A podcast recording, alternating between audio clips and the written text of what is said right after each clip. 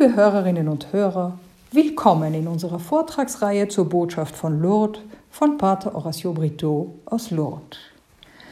Wir befinden uns in dem Modul Quellen christlicher Spiritualität, vorgetragen von Adelheid Gemmingen.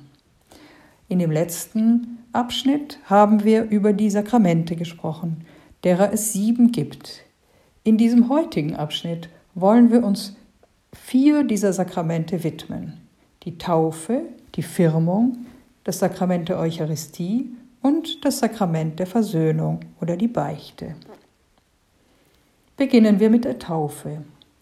In der Taufe werden wir durch Gott zu einem neuen Leben in Christus geboren. Sie befreit uns von der Sünde und macht uns zu Gliedern der Kirche. Im Verlauf der Feier, nachdem das Wort Gottes verkündet wurde, werden die Täuflinge, wenn es sich um Kinder handelt, ihre Eltern, dazu aufgefordert, das Glaubensbekenntnis der Kirche zu sprechen, in die sie durch die Taufe eintreten. Dann übergießt der Priester die Person mit Wasser und sagt, ich taufe dich im Namen des Vaters und des Sohnes und des Heiligen Geistes.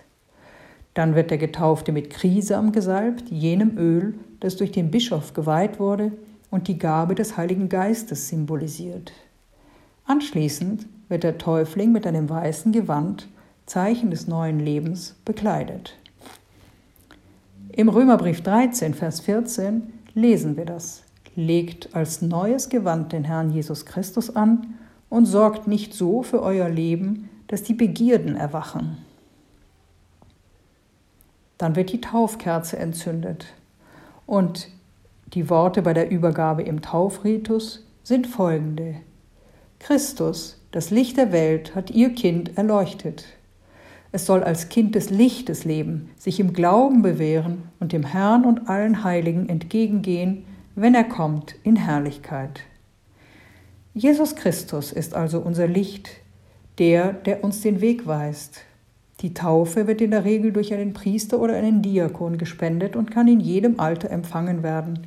Durch die Taufe macht Gott uns zu Christen. Ein weiteres Sakrament ist die Firmung.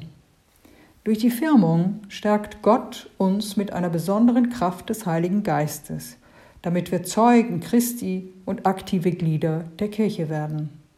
Daher steht der Feier dieses Sakramentes, der Firmung, der Bischof oder ein Stellvertreter, gelegentlich auch ein Abt vor.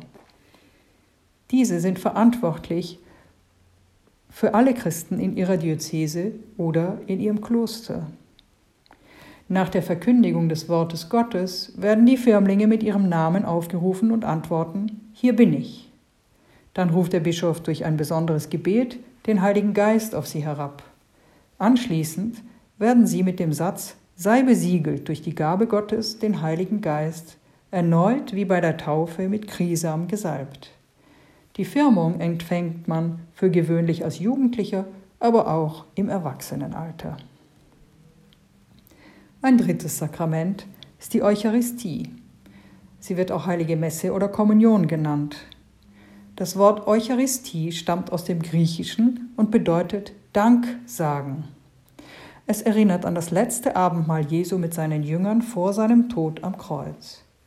Jesus nahm Brot und Wein, sprach den Lobpreis und sagte zu seinen Jüngern, Nehmt und esst alle davon, das ist mein Leib, der für euch hingegeben wird. Und dann nimmt er den Kelch und sagt, Nehmt und trinkt alle daraus, das ist mein Blut, das für euch und für alle vergossen wird. Zuletzt fügt er hinzu, tut dies zu meinem Gedächtnis. Daher bedeutet dieses Mal das Leben, das Jesus am Kreuz für uns hingegeben hat, sein Opfer der Liebe. Daher wird die Wandlung des Brotes, über das der Priester die Hände hält und die Worte Jesu wiederholt, im Laufe der Messe auch Eucharistie genannt, denn sie ist das sichtbarste Zeichen für Jesus, der sich Gott dem Vater und den Menschen zum Teilen hingibt. Man nennt dieses Brot auch Hostie, das bedeutet derjenige, der sich opfert. Oder auch Brot des Lebens. Der auferstandene Jesus gibt tatsächlich ohne Unterlass sein Leben für uns hin. In jeder Eucharistiefeier schenkt er sich uns in Brot und Wein, die durch die Wandlung zur Realpräsenz Christi werden zum Leib Christi und zum Blut Christi. Der Priester bittet Gott um die Wandlung. Er breitet dazu seine Hände über die Opfergaben aus und spricht, Sende deinen Geist auf diese Gaben herab, damit sie uns werden Leib und Blut deines geliebten Sohnes, unseres Herrn Jesus Christus. Das ist eine essentielle Geste und ein essentielles Gebet für alles Folgende. Indem wir Jesus Christus in der Kommunion empfangen, werden wir mit ihm vereint. Während wir in allen Sakramenten eine Gabe Gottes empfangen, empfangen wir in der Eucharistie den Sohn Gottes, Jesus Christus selbst, für uns am Kreuz dahingegeben.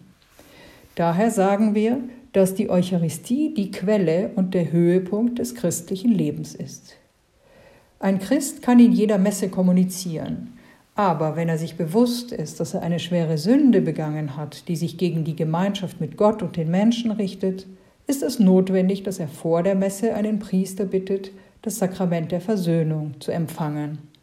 Und damit kommen wir zu diesem vierten schönen Sakrament, dem Sakrament der Versöhnung oder auch Beichte genannt. Das Sakrament der Versöhnung. Der Mensch ist für das Leben geschaffen.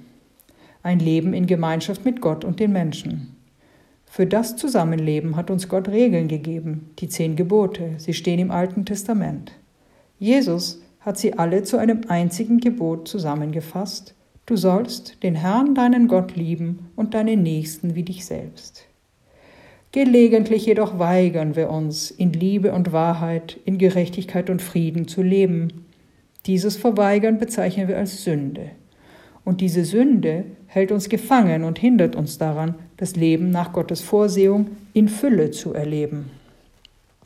Jesus ist gekommen, um diejenigen von der Sünde zu befreien, die aus ihrer, dieser Todesspirale heraus wollen. Das ist der Grund, warum er in die Welt gekommen ist. Es sind diese Vergebung und diese Befreiung, die wir im Sakrament der Versöhnung feiern. Wenn wir unser schlechtes Gebaren, das zum Tod führt, erkennen und benennen, bitten wir Gott, uns zu befreien. Dadurch können wir in diese Dynamik eines neuen Lebens eintreten, wie im Augenblick unserer Taufe. Besinnen wir uns auf die Geschichte von Bernadette in Lourdes. Die Sünde setzt sich wie Schlamm auf unser Herz und unsere Seele. Damit wird diese undurchlässig für die Liebe Gottes. Als Bernadette die Quelle freigrub, kam erst dichter Schlamm. Sie beschmierte sich damit das Gesicht und betete für die Sünder. Welch starke Symbolik! Erst mit der Zeit kam sauberes Wasser. Maria sagte zu Bernadette, gehen Sie zur Quelle und waschen Sie sich darin. So sollen auch wir es tun, frei werden von der Sünde, frei werden von diesem Schlamm, um das frische Wasser der Quelle, Jesus Christus, zu empfangen. Es ist ganz wichtig, den Unterschied zwischen einer psychologischen Begleitung und der Feier des Sakramentes der Versöhnung zu sehen. Der Psychologe versucht zusammen mit dem Patienten zu identifizieren, woher sein Unwohlsein kommt. Das geschieht häufig mit Hilfe einer Introspektion, einer Selbstbeobachtung seiner Vergangenheit. Er analysiert dabei nicht die moralische Bedeutung des Übels, über das sich der Patient beklagt.